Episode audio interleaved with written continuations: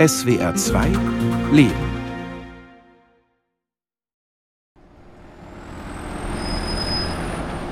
Ein warmer Augustnachmittag in Kiew. Der Wohnbezirk Dnepr liegt am Rande der Stadt.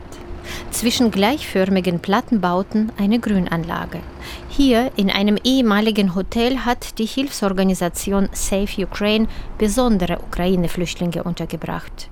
Es sind Eltern und ihre Kinder aus besetzten Gebieten, die monatelang voneinander getrennt waren, weil diese Kinder zuvor nach Russland verschleppt worden waren. Im Eingang wartet Xenia, 19 Jahre alt. Neben ihr steht Sergei, 12 Jahre alt. Die beiden sind Geschwister.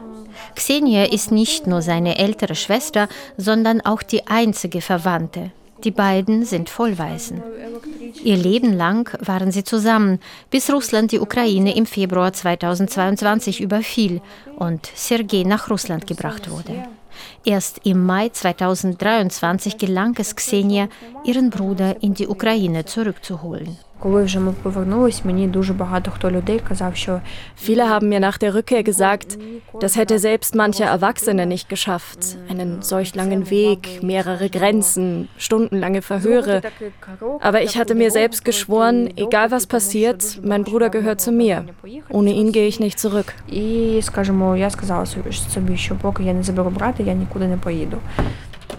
Xenia und Sergei zeigen ihr Zimmer. Der kleine Raum hat zwei Betten und einen Tisch, ein kleines Bad, aber keinen Schrank, sodass sie ihre gesamte Kleidung in Taschen aufbewahren. Die beiden waren immer eng zusammen. Aber nach seiner Verschleppung nach Russland mussten sie ihre Beziehung wieder neu aufbauen. Und es geht nicht ohne Konflikte, sagt Xenia. Коли ми жили саме в місті, там де ми народилися в Харкові, тобто сім'єю.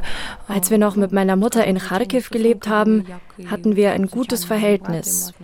Und nachdem ich ihn in Russland abgeholt hatte, gab es einige Konflikte, weil ich mich wohl zu sehr um ihn gekümmert habe. Er fühlte sich kontrolliert. Jetzt geht's aber bergauf zwischen uns. Er sagt oft, dass er mich liebt und unsere Beziehung ist wieder enger geworden.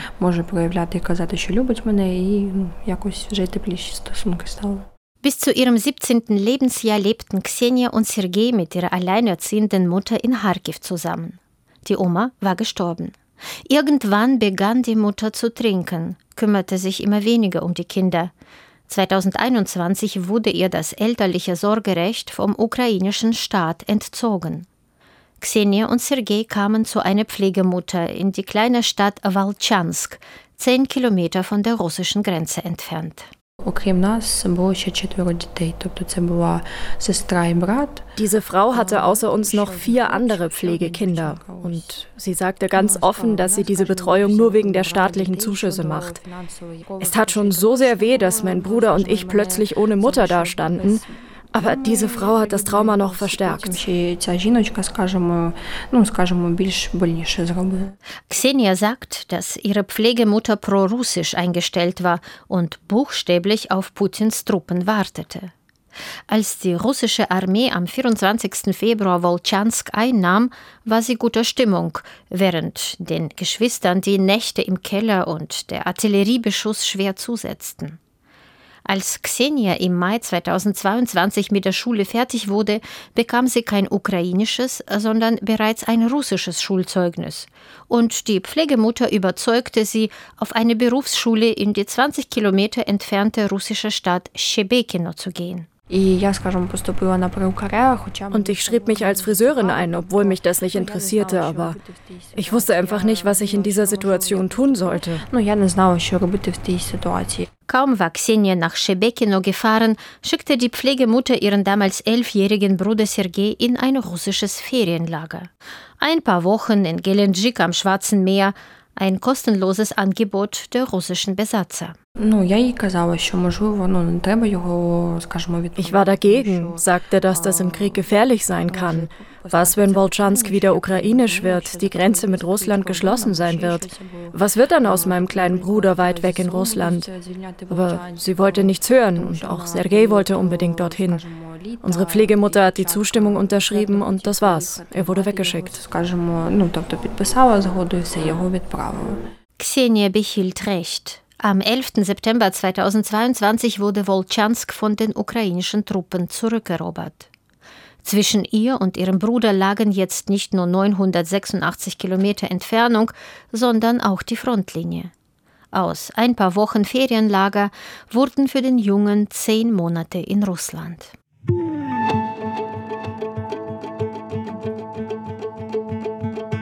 So wie Sergei wurden nach Angaben der ukrainischen Regierung mehrere tausend ukrainische Kinder für die vermeintliche Erholung nach Russland gebracht. Viele seien bis heute dort.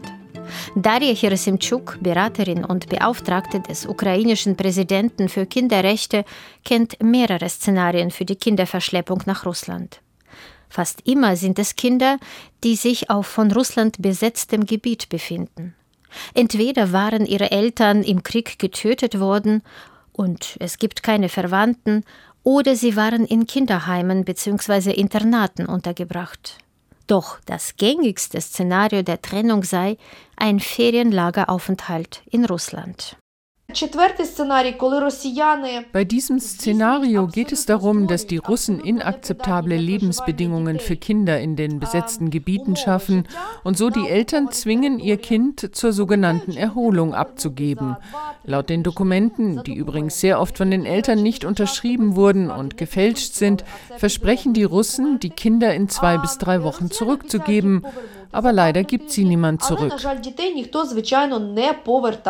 Erobert die ukrainische Armee ihre Heimatgebiete zurück, stecken die Kinder in den Ferienlagern auf der russischen Seite fest. Durch die Front sind sie für ihre Eltern und Verwandten kaum zu erreichen. Und die russische Seite unternehme nichts, um sie nach Hause zu bringen, betont Darja Herasimchuk. Auch die 16-jährige Nastja Motyczak hat fast ein halbes Jahr unfreiwillig auf der Krim verbracht.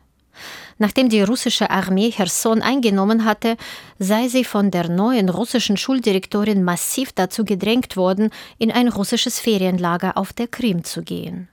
Dann wurde Cherson von der Ukraine zurückerobert und für Nastja wurden aus den zwei Wochen sechs Monate auf dem russischen Gebiet. Insgesamt waren in dem Ferienlager rund 900 Kinder aus Cherson untergebracht und die Bedingungen waren katastrophal, erzählt Nastja. Wir bekamen immer nur Brei und Suppe, ohne Salz, ohne Zucker, kein Fleisch, kein Gemüse. Wir durften ohne Erlaubnis das Lager nicht verlassen, aber wir versuchten immer wieder unbemerkt abzuhauen, um in der Stadt eine normale Mahlzeit zu bekommen. Als Nastja einmal bei so einer Flucht erwischt wird, wird sie von einer russischen Erzieherin geschlagen. Irina Nikolaevna packte mich am Genick und begann mich zu schütteln. Dann sperrte sie mich in einen Raum, schlug mir ins Gesicht und sagte, niemand wird dir hier helfen. Du kannst dich an deine Ukraine wenden, es deiner Mutter sagen, was immer du willst. Es ist mir egal. Wenn so etwas nochmal passiert, werde ich dich in ein Waisenhaus schicken, wo dich deine Mutter nie finden wird. Da kannst du sitzen, bis du 19 wirst. Nur wenn Eltern persönlich kamen, wurden die Kinder zurückgegeben, sagt Nastja. Ihre Mutter aber hat für die lange Reise über Polen, Weißrussland und Russland kein Geld. Die beiden halten telefonisch Kontakt. Oft berichtet Nastja ihrer Mutter über Schikanen im Lager. Заставляли петь русский гимн, и нас за это отчитывали, говорили, что как бы кормить нас не будут.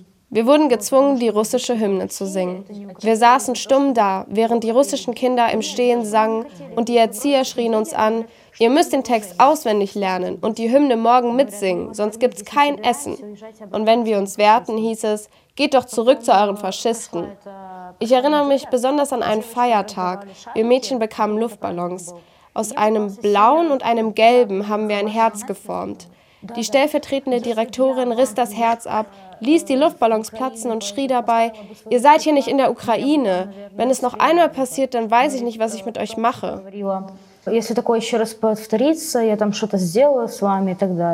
Nastja sei so verzweifelt gewesen, dass sie darüber nachdachte, ohne Papiere zu fliehen, um irgendwie nach Hause zu gelangen. Als ihre Mutter sie im Februar doch abholt, ist Nastja traumatisiert, braucht lange Zeit, um zu sich zu kommen. 19.500 Kindernamen seien den ukrainischen Behörden als vermisst genannt worden, sagt Darja Herasimchuk.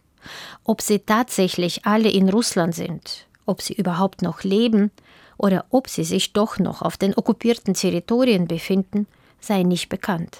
Bis heute gelang es der Ukraine lediglich 386 Kinder zurückzuholen. 127 davon hat Mikola Kuleba zurückgeführt. Kuleba ist Leiter der Hilfsorganisation Save Ukraine, die sich seit 2014 mit Kinderentführungen nach Russland beschäftigt. Die Russen sagen, wir entführen sie nicht, wir retten sie, wir holen sie aus den gefährlichen Gebieten heraus. Ich werde auch oft von Journalisten gefragt, warum nennen sie es Entführung? Sie töten diese Kinder doch nicht, vergewaltigen sie nicht, bringen sie in Familien unter, geben ihnen Essen und Obdach. Wo ist Putins kriminelle Absicht? Und wir müssen erklären, dass das Verbrechen in Wirklichkeit darin besteht, dass sie diese Kinder russifizieren. Putin will diesen Konflikt in die nächste Generation verlagern und aus Ukrainern Russen machen, die die Ukraine hassen und bereit sind, loszuziehen und Ukrainer zu töten. Ukrainische Kinder, die in russischen Familien leben, müssen russische Schulen besuchen, wo seit vergangenem Jahr auch der sogenannte Patriotismusunterricht zum Lehrplan gehört. Lehrer sollen dabei ihren Schülern erklären, dass Russland die Ukraine nicht etwa überfallen hat, sondern von einem Naziregime befreien will. Das Schlimmste ist, wenn sie das Kind einschüchtern. Die Verwandten kommen, um das Kind abzuholen, und das Kind sagt, ich will nicht zurück. Warum nicht? Weil die Nazis in der Ukraine mich umbringen werden. Welche Nazis? Wovon sprichst du? Ich habe ja schon eine russische Geburtsurkunde bekommen. Und die Nazis werden mich nur deshalb umbringen.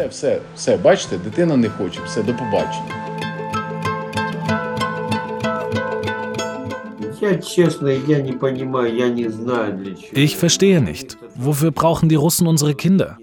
Wollen sie damit vielleicht ihren demografischen Wandel stoppen, die Lücke nach den gefallenen Soldaten auffüllen?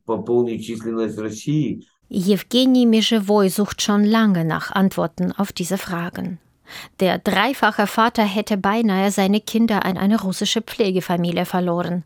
Matvej, zwölf Jahre alt, Svetoslava und Alexandra, sechs und acht Jahre alt. Bis zum Frühjahr 2022 lebten die Mischewois im ukrainischen Mariupol. Jewgeni ist alleinerziehend. Die Mutter hatte die Familie 2019 verlassen. Als Mariupol im April 2022 von russischen Truppen eingekreist wurde, versuchte der 40-jährige Mezhevoi mit seinen Kindern aus der Stadt hinauszukommen. Als Vater von drei Kindern war er nach ukrainischem Recht nicht wehrpflichtig. Doch an einem Checkpoint wurde Jewgeni von russischen Soldaten abgeführt. Der Grund? Jewgeni hatte 2016 bis 2019 als Kranfahrer auf einer ukrainischen Militärbasis gearbeitet. Er konnte sich kaum von seinen Kindern verabschieden. Matvey, der älteste Sohn, erinnert sich, Papa wurde weggebracht und wir fuhren mit dem Bus ab. Jetzt war ich für meine Schwestern verantwortlich. Eigentlich verbietet das russische Gesetz die Adoption ausländischer Kinder ohne die Zustimmung ihres Heimatlandes. Wladimir Putin räumt das Hindernis aus dem Weg. Am 30. Mai 2022 unterzeichnet er einen Erlass, wonach ukrainische Kinder aus den besetzten Gebieten in einem vereinfachten Verfahren die russische Staatsbürgerschaft erhalten. So können sie von russischen Familien leichter adoptiert oder in Pflege genommen werden. Als Jewgeni Mezhevoi aus dem russischen Filtrationslager entlassen wird, reist er sofort nach Donetsk, dem letzten ihm bekannten Aufenthaltsort seiner Kinder, und erfährt, dass die drei am Vortag verlegt wurden. Sie sind in Moskau, in einem Ferienlager 1200 Kilometer weit weg. Jewgeni hat kein Geld, seine Wohnung in Mariupol wurde zerstört, er sucht sich einen Job als Hausmeister, um Geld für die Reise nach Moskau zusammenzusparen. Er hat noch nicht genug beisammen, als Matvey ihn plötzlich anruft. Als die Moskauer Lagerzeit zu Ende ging, kamen zu uns zwei Frauen und sagten, wir müssten uns entscheiden. Entweder gehen wir in eine vorübergehende Pflegefamilie oder in ein Waisenhaus. Sie haben Druck gemacht, sagten, dass wir es in einer Pflegefamilie besser hätten. Aber ich habe ihnen keine Antwort gegeben, sagte, dass ich zuerst meinen Vater sprechen möchte. Er sagte, Papa, aber wenn Sie fragen, wohin sollen wir gehen? In ein Waisenhaus oder in eine Pflegefamilie?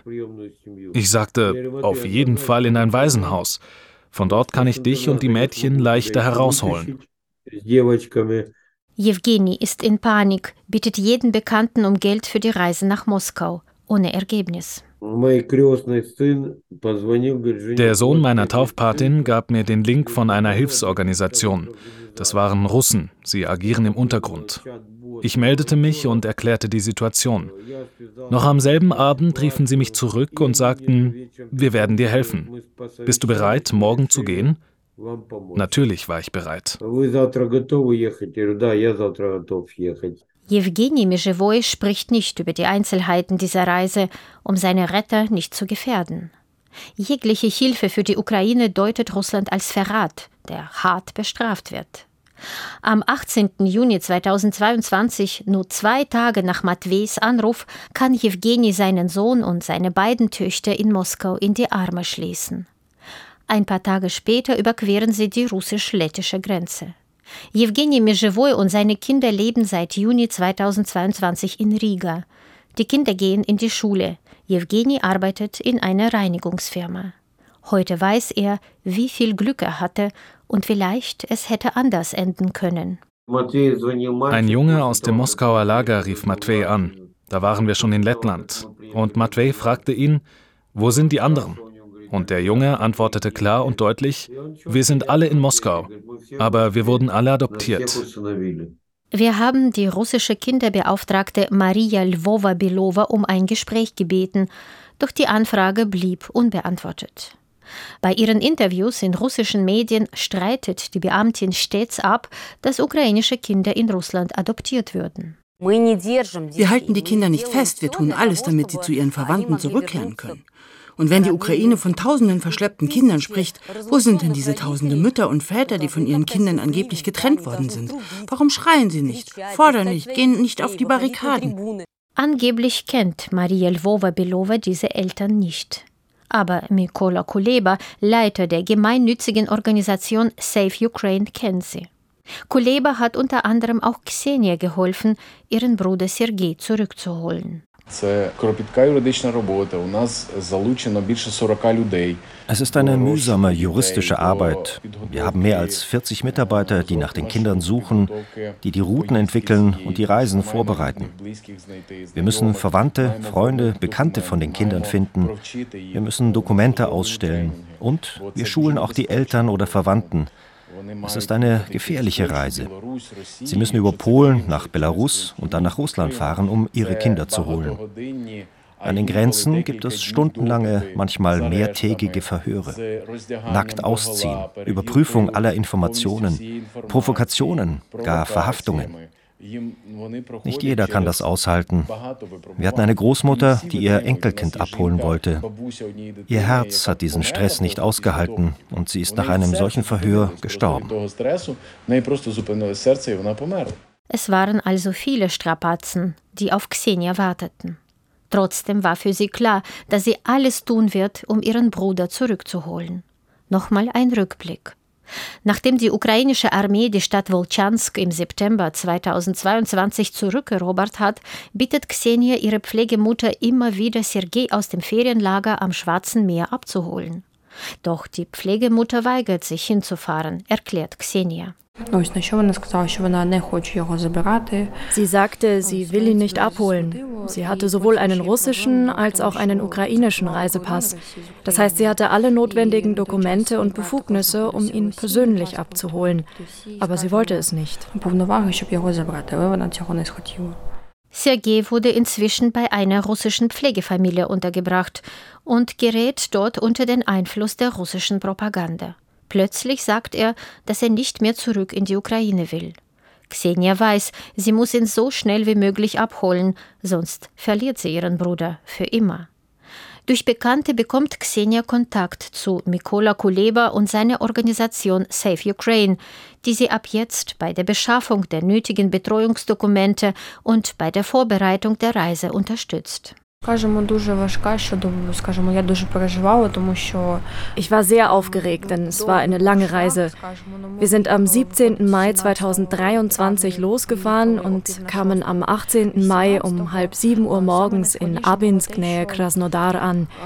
Das Schlimmste war, dass ich nur etwa drei Stunden geschlafen hatte. Als ich ankam, war ich sehr nervös. Xenia hat nur drei Stunden Zeit, um ihren Bruder zu überzeugen. Möchte er nicht gehen, muss er in die russische Pflegefamilie zurück. Ich traf ihn um 9 Uhr morgens. Ich umarmte ihn und ich sah, dass er auch nervös war. Er hat die ganze Zeit die Knöpfe auf seinem Hemd gerieben. Das Gespräch war schwierig. Er stand völlig unter dem Einfluss der Pflegefamilie und wollte zuerst nicht mit mir in die Ukraine zurückkehren. Xenia darf mit Sergei zusammen in einem Park spazieren gehen. Sie essen Eis, sprechen über die Zeit, in der sie sich nicht gesehen haben, und Schritt für Schritt gewinnt Xenia ihren elfjährigen Bruder zurück. Am Ende will er doch bei ihr bleiben und stimmt der Rückreise in die Ukraine zu. Xenia macht eine kleine Führung durch das dreistöckige Flüchtlingsheim von Save Ukraine. Hier ist ein gemeinsamer Essraum, daneben eine Küche. Hier kochen wir, es gibt Geschirr, mehrere Herde, Töpfe, Pfannen. Ich koche meistens für meinen Bruder. Er mag sehr gern Kartoffelpüree. Vorher hat er zum Beispiel überhaupt kein Fleisch gegessen, aber jetzt fängt er an, ein bisschen zu probieren. Auch Milchprodukte mochte er anfangs keine, aber jetzt beginnt er auch davon zu essen. Nach und nach, Stück für Stück, wird alles langsam besser. Im Oktober, zwei Monate nach dem ersten Besuch, treffen wir Xenia noch einmal. Es gibt gute Neuigkeiten. Sergei geht jetzt in die siebte Klasse in einer ukrainischen Schule. Dort hat er neue Freunde gefunden. Xenia ist nun seine offizielle Betreuerin geworden. Seit September studiert sie an einer Kiewer Hochschule Journalismus. Zu der Pflegemutter aus Wolchansk haben die beiden keinen Kontakt mehr. Die Rückholaktion sei für beide zwar belastend gewesen, aber hat auch Entwicklungsprozesse angestoßen, sagt Xenia. Ich musste in dieser Zeit wirklich schnell erwachsen werden, mich mit schwierigen Themen auseinandersetzen und Verantwortung nicht nur für mich, sondern auch für Sergei, für seine Zukunft übernehmen. Aber ich habe mir selbst das Wort gegeben, dass ich ohne meinen Bruder nirgends hingehen würde. Und ich habe mein Wort gehalten.